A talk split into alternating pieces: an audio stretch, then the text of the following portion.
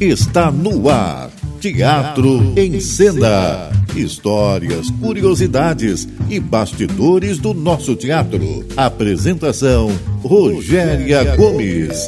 Sempre um grande artista convidado aqui na Roquete Pinto, a rádio que liga o Rio. Olá, ouvintes do nosso Teatro em Cena. Eu, Rogéria Gomes, estou aqui mais essa semana, quinta-feira, meia-noite, conversando com vocês sobre teatro, nosso assunto predileto. E como você já sabe, o Teatro em Cena é o programa do teatro brasileiro. Aqui a gente conversa sobre as histórias, as curiosidades, os bastidores e, obviamente, a gente traz ao programa quem está fazendo o teatro acontecer no Rio de Janeiro e no Brasil. Hoje, o meu convidado, por exemplo, vem lá de São Paulo. Então fique esperto que o programa está incrível. E a gente quer agradecer a vocês também as perguntas que vocês têm enviado para brilhantar o nosso programa. Nós procuramos fazer um programa interativo, então a sua pergunta, a sua participação é muito importante. Muito obrigada a todos vocês. Para falar com a gente, vocês já sabem, teatro em cena no rádio, gmail.com. E a boa notícia, que vocês também já sabem, é que agora a gente está em podcast. Então, se você quiser ouvir um dos nossos programas anteriores, corre lá no podcast da rádio 94.1 FM, que a gente está com um monte de programa bacanérrimo lá. Então vamos ao programa de hoje. Estamos apresentando Teatro em Cena. Apresentação Rogéria Gomes. O teatro infanto-juvenil vem alcançando contornos que o fazem muitas vezes também interessante aos adultos que passam de meros acompanhantes a assistentes, a interessados no assunto. O musical da Passarinha é um texto que propõe discutir e apresentar um mundo mágico, onde uma menina de, deseja conhecer o teatro vivendo numa cidade onde não há teatro, sequer um palco. O espetáculo aborda também questões sobre acessibilidade.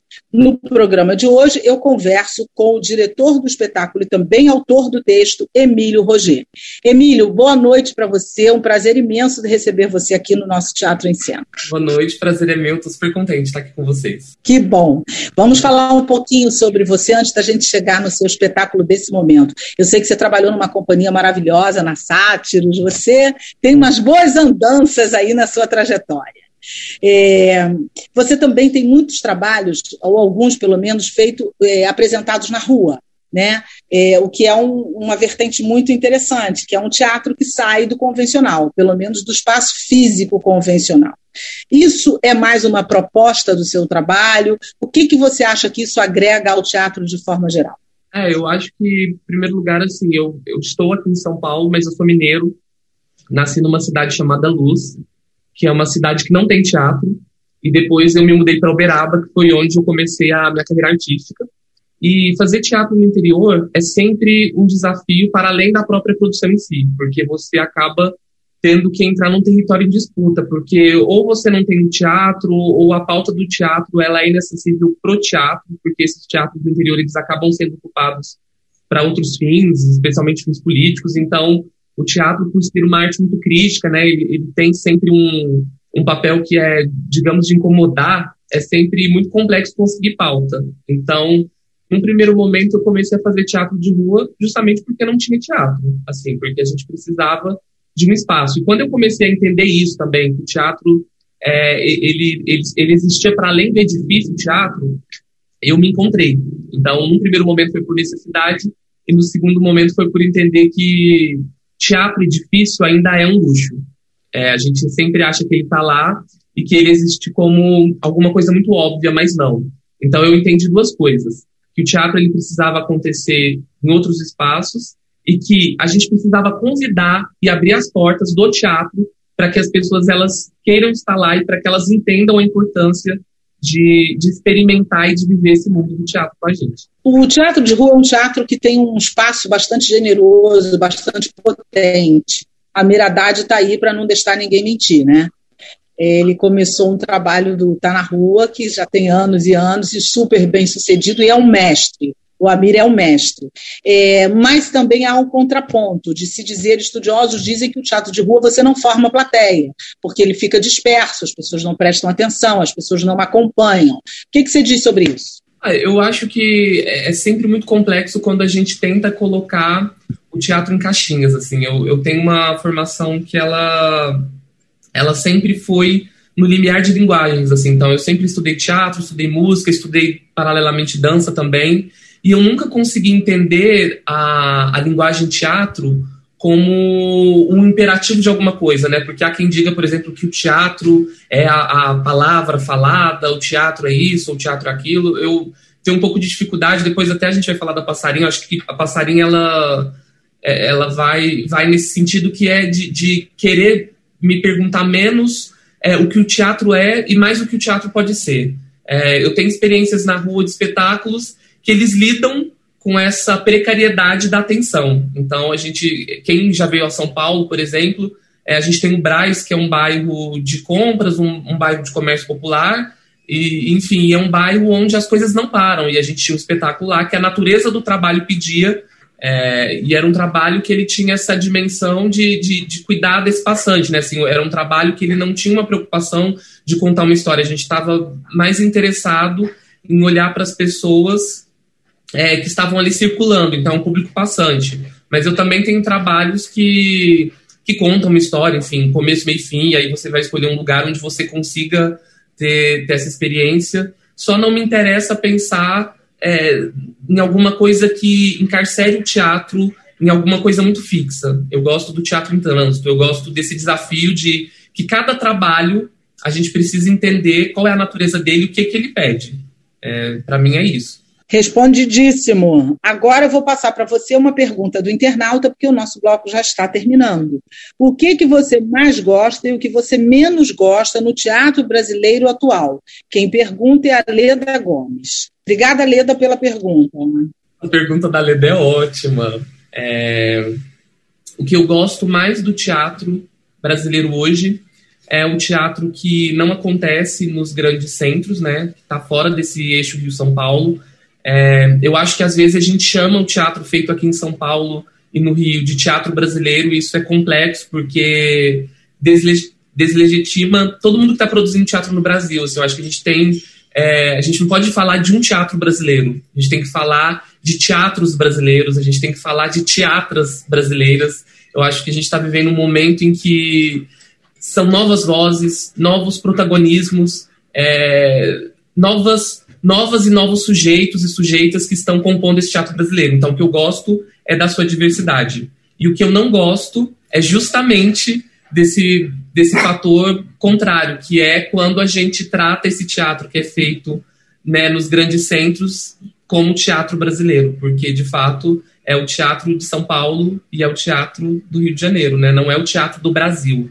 Acho complexo quando a gente ignora todas essas outras pessoas que estão produzindo pelo país e inclusive às vezes de forma muito mais precária, muito mais é, muito mais resistente, justamente porque não tem essa infraestrutura, não tem esse mercado profissional tão tão bem organizado, digamos, como a gente tem nesses grandes centros, né? Respondidíssimo. Acho que a Leda está satisfeita com a sua resposta.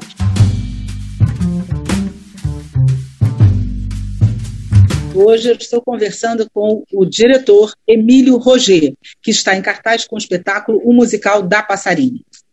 Emílio, você tem uma frase assim: acredito nessa linguagem no teatro, porque ele mudou os rumos da minha vida. Eu queria saber de você é, o que, que você, como o teatro chegou na tua vida e mudou a tua história, de forma que você venha dizer que ele mudou os rumos da sua vida. É, eu venho de uma cidade chamada Luz, no interior de Minas Gerais, é uma cidade que não tem teatro. Durante muito tempo eu fiquei pensando, de fato, como o teatro ele apareceu na minha vida. E acho que, num primeiro momento, foi na escola, como acho que acontece com muitas pessoas. E eu me encantei por essa linguagem. Eu me encantei por essa ideia de contar uma história sendo outro, ou, ou, me, me, colocar no, no lugar do outro, assim, esse exercício de fantasiar, de imaginar, de criar sempre me interessou. E o teatro ele mudou a minha vida porque, de fato, eu era uma criança que vinha de uma família muito pobre, uma família que que, que a grande perspectiva era o que os meus pais falavam pra gente era vocês precisam estudar porque pobre sem estudo não consegue é, conquistar nada. E o que eu entendia dessa fala dos meus pais, né, que eu precisava estudar, eu entendia isso como estudar teatro. Então eu comecei a, a navegar, eu comecei a, a querer isso. Era uma vontade muito grande de teatro de mundo, eu acho, porque também quando a gente lê uma peça de teatro, a gente conhece um pouco de uma outra cultura, a gente pode conhecer uma, uma organização de pensamento de uma forma muito complexa que só o teatro pode oferecer, no meu ponto de vista. E, e o teatro, ele me. Mas não tinha teatro na sua cidade. Então, de onde surgiu essa ideia de você querer estudar teatro? Qual era a sua referência? Pois é, a minha referência era a biblioteca da escola, né, os livros. E aí eu comecei já muito novo a, a ler peças de teatro que tinha na escola. É, e aí depois, quando eu me mudei para Uberaba, que foi a cidade em, em, que eu, enfim, depois fiz a minha carreira, lá eu estudava música e aí depois eu, eu passei até aulas de teatro e foi quando eu formalmente comecei a estudar e, e decidi, assim, aos 17 anos, que eu que aquilo seria a minha vida, assim, é, é, meio maluco falar isso eu mesmo quando eu escuto, porque era muito novo e, e durante muito tempo foi uma obstinação, porque as pessoas diziam que não, imagina, você está no interior, que é impossível fazer teatro, profissionalmente, inclusive, e eu, para mim, era, não é que era fácil, mas era, era necessário, né, eu precisava. E num primeiro momento eu precisava para mim mesmo, então eu falei assim, ah, então eu preciso criar um grupo de teatro, eu preciso criar as condições para que eu faça teatro, para que eu leve teatro para outras pessoas, e aí depois, quando a coisa foi crescendo, ou quando eu fui compreendendo também o teatro que eu queria fazer, eu fui entendendo que tinha sim muito trabalho, que era um desafio, porque era lidar com estruturas territoriais, políticas, sociais, estéticas, mas eu me sentia vivo, né? Estar nesse, nesse olho do furacão era o que o teatro me proporcionava, é, era o efeito que o teatro tinha no meu corpo. E aí foi a partir disso que eu fui em busca de levar isso para as pessoas. É uma experiência de corpo transformadora que pode mudar uma vida, como mudou a minha. Tudo que eu conheci, é, onde eu fui, é, as cidades que eu conheci, os lugares onde eu pude estar, enfim, as experiências, quem me ofereceu foi o teatro. E foi assim, inclusive, que eu cheguei em São Paulo. Foi a partir dessas experiências, meu trabalho foi crescendo, e quando eu vi, eu estava aqui nessa cidade. É, fazendo teatro. E como, qual foi o seu primeiro contato com o teatro? Onde você assistiu a primeira peça? O que, como isso aconteceu? De que forma isso te tocou? Você lembra como foi? Onde foi? Que peça foi? Eu tinha 12 anos, eu não me lembro o nome do espetáculo, mas foi a partir de uma experiência que é bem legal de citar, inclusive, do palco giratório, que é uma experiência do SESC, né, no Brasil, em que eles, que eles levam espetáculos para o interior mesmo. E aí esse projeto passou pela minha cidade, por Uberaba, e eu consegui assistir um espetáculo. Então já devia ter 11, 12 anos. E aí eu assisti um espetáculo profissional e aquilo foi. Determinante. É, determinante, impactante. Aquilo foi transformador, assim, nunca me esqueci. Você trabalha em São Paulo e o Teatro de São Paulo é um teatro potente, pulsante, constante, múltiplo, interessantésimo, né? Como diretor, o que, que você é, especialmente o que, que você sente falta nesse teatro de São Paulo, que é também é, talvez um pouco disperso por ser tão amplo. É, a cena em São Paulo é riquíssima, assim, acho que a gente tem um movimento de teatros de grupos que é muito bacana, que é muito importante, é, porque são espaços culturais de resistência que transformam locais, né? Você tinha citado, eu trabalhei no Sátiros, que é uma companhia que mudou completamente a, a vida da Praça Roosevelt, assim, é, de uma forma que é, é, perceptível o que aconteceu ali, assim como outros espaços, assim como hoje o pessoal do, da Mungunzá está ali na, no, no, epicentro da Cracolândia, né, e é muito mais do que produzir teatro, é, é, é produzir política de, de vida, né, em lugares onde, é, em geral, o poder público às vezes não consegue chegar e, e esses atores, né, no, no, sentido mais bonito da palavra, eles se transformam em atores sociais, né? Eles, eles determinam os rumos, eles mudam o rumo de uma, de uma paisagem. Então, assim, eu acho a cena de São Paulo incrível. É, acho bacana porque também tem uma polifonia de vozes, são trabalhos muito distintos, assim. Então, você pode assistir de, de, de diversas linguagens. Aí, na outra ponta, você tem o teatro musical, também que é rico. Mas o que eu sinto falta, especialmente no teatro musical, é que a gente pensasse em políticas de acessibilidade, porque muitas vezes esses espetáculos eles são muito caros. É, nem sempre é possível você assistir uma grande produção se você não tem né, um recurso financeiro. E de justamente a gente receber outros outros protagonistas né, no teatro. Assim, então, pensar na acessibilidade dentro e fora da cena. Assim, a gente receber atores que sejam portadores de necessidades especiais e a gente ter condições de receber esse público no teatro. É isso que eu sinto um pouco de falta. Agora vamos para a pergunta do internauta, que o bloco também está acabando. é, você faz muitos trabalhos para o público infanto-juvenil. É, o que, que você prioriza nesse tipo de trabalho que é voltado para um público em formação? Quem te pergunta é a Bruna Alvarenga. Bacana essa pergunta da Bruna. Eu acho que o que eu priorizo é tratar a criança como um ser pensante. É sempre produzir alguma coisa que seja capaz de produzir um pensamento crítico na, na criança. O, o, teatro, por si só, já é uma experiência pedagógica, né? Ele, não, não pedagógica porque ele ensina, mas porque ele desloca a gente do que a gente já conhece. E aí eu acho que é preciso levar isso para a criança, assim, especialmente porque eu acho que a criança ela pode, é, ela deve acreditar que ela pode interferir e agir no mundo. Então eu sempre espero que as crianças elas saiam da, das minhas peças com vontade de mudar alguma coisa, mesmo que seja nelas, assim, que elas olhem para tudo e que elas questionem, que elas comecem a perguntar tudo. É, assim, é um teatro de perguntas. Isso é maravilhoso, o pessoal perguntando que a gente forma um pensamento crítico, né?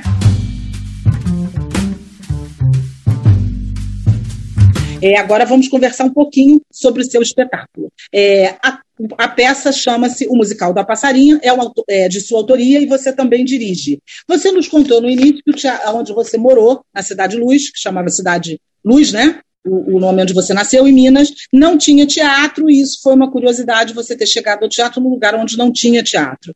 E essa menina do seu espetáculo, a Rita, ela também vive num lugar onde não tem teatro e ela quer conhecer um teatro.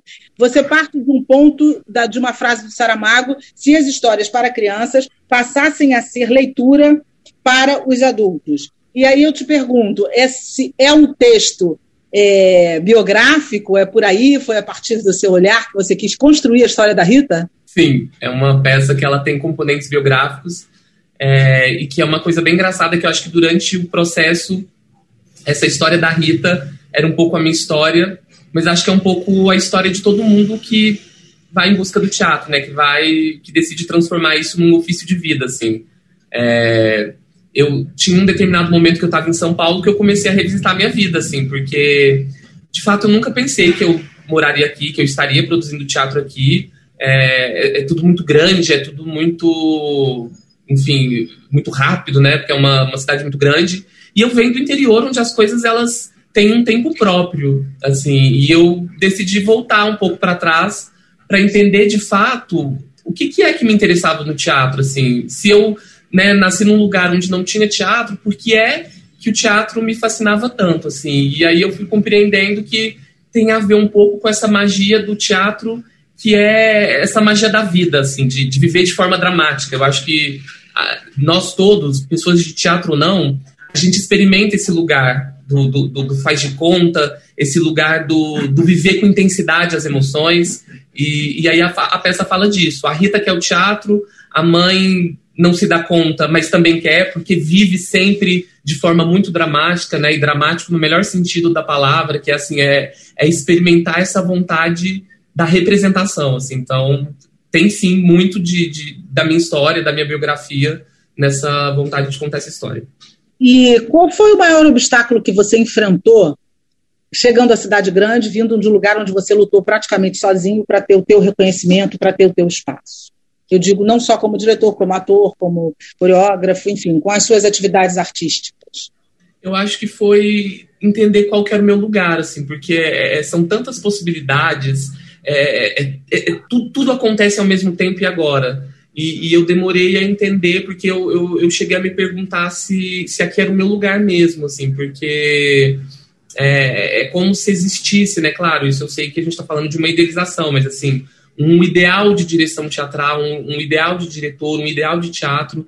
E eu ficava me perguntando, né, qual é o, o teatro que eu, que eu quero fazer, com quem eu quero fazer. Então, durante um tempo, eu, eu, demorei a compreender, assim, talvez esse espetáculo, ele seja até aqui é, essa reunião de, de, dessa compreensão até aqui. Até aqui, nesse momento, a, a passarinha é, é o que eu consigo organizar para que eu, consiga dizer, bom, esse é o teatro que eu acredito, esse é o teatro que eu gostaria de fazer, assim, e, e aí agora eu, eu começo a, a encontrar né, as minhas parcerias, as pessoas que estão comigo nessa, e encontrar o público também. E a gente começou a temporada agora e a gente fica ansioso para saber como é que isso reverbera nas outras pessoas. Você constrói uma narrativa a partir de acessibilidade. Você faz questão de colocar isso não só em Libras. Por que, que você colocou e como foi? Como é que está sendo essa reação? Essa ideia da acessibilidade começou porque eu fiz uma audição para um projeto é, que era um trabalho de dança, inclusive eu recebi a inscrição de um ator surdo, o Harry, que hoje inclusive está no musical da Passarinha, e eu fiquei muito incomodado, não com o fato dele ser surdo, mas com o fato de eu não ter condições de recebê-lo numa audição porque acho que é, a gente fala tanto que o teatro é para todo mundo, mas a gente, quando a gente só quando a gente se depara, né, com uma pessoa que queria estar tá ali, que queria participar, eu falei, eu não tenho condições nenhuma de recebê-lo. E aí eu chamei ele para uma conversa, enfim, a gente tentou travar um primeiro diálogo, a gente conseguiu. E eu falei para ele que eu ia criar as condições, criar um projeto onde houvessem as condições de que ele pudesse trabalhar como ator. E ele veio, e, eu, e ele foi o nosso professor de Libras no musical da Passarinha e é um dos atores. Ele faz o Miguel, que é o melhor amigo da, da Rita. Então. Então, fala quem está no elenco. A gente tem a Júlia Sanches, a gente tem Stacy Locatelli, Ananza Macedo, Luísa Grilo, Harry Adams, Daniel Costa, e o Felipe Hideki. Então, e além de tudo, dessa galera toda, tem acessibilidade, que é o melhor da festa, né? Então, Sim. tem que te passar agora a pergunta do internauta, que nós já estamos quase no finalzinho do programa. Se você pudesse escolher um diretor para ser assistente, que diretor seria? Curiosíssima pergunta. Bruna Alvarenga. Meu Deus, essa pergunta é complexa. Eu acho que Puxa, eu acho que eu faria o contrário. Eu, eu ia pedir para ser assistente. Gostaria de ser assistente do Zé Celso. E gostaria de ser assistente da Bielessa também. Que eu gosto muito duas do excelentes, dela. Duas excelentes escolhas. Então, Agora, deixa é... eu corrigir que essa. Agora, deixa eu corrigir que essa pergunta é do Rômulo Alves e não da Bruna. A Bruna já ah, havia beleza. feito. Corrigindo aqui. Agora nós chegamos na hora. Uma peça memorável. Me diz aí, fazendo ou assistindo? Caramba, peça memorável que eu assisti, Roda Viva. Roda Viva lá do Teatro Oficina. Para mim, na verdade, assim, a gente precisa proteger o Teatro Oficina, patrimônio do teatro brasileiro. Assim, território vivo de resistência. Agora chegamos na hora do nosso Boas do Teatro. Anota aí que tem coisa bacanérrima para todo mundo.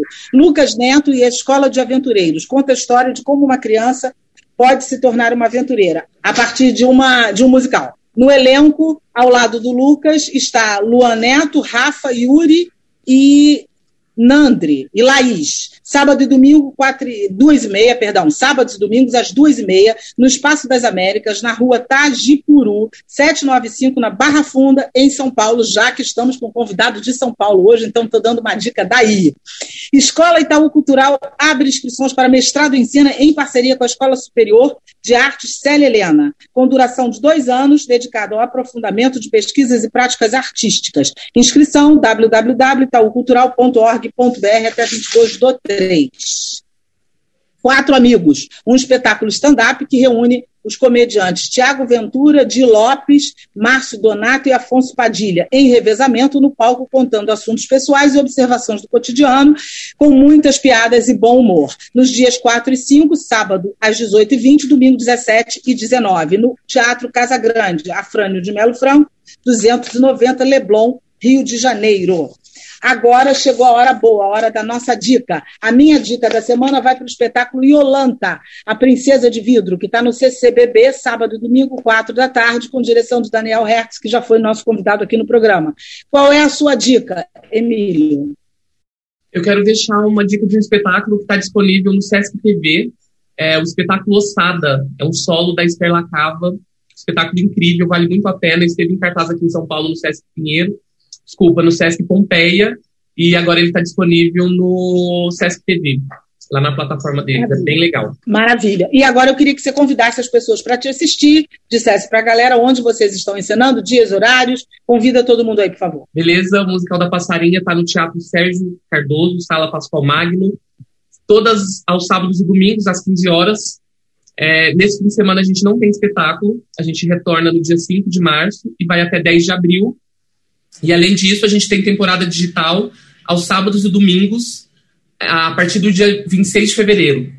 É, aos sábados, a gente tem um espetáculo com acessibilidade em Libras e aos domingos com audiodescrição para pessoas que não enxergam. Então, a gente tem as opções de assistir presencialmente aqui em São Paulo ou digitalmente para o teatro, é, né, enfim, no Brasil todo. E os ingressos podem ser adquiridos através da plataforma Simpla. Só procurar lá o musical da Passarinha. E como é que o pessoal faz para assistir online? Para assistir online é lá na Simpla também. Você tem como comprar o ingresso, a gente tem as opções em Libras e audiodescrição.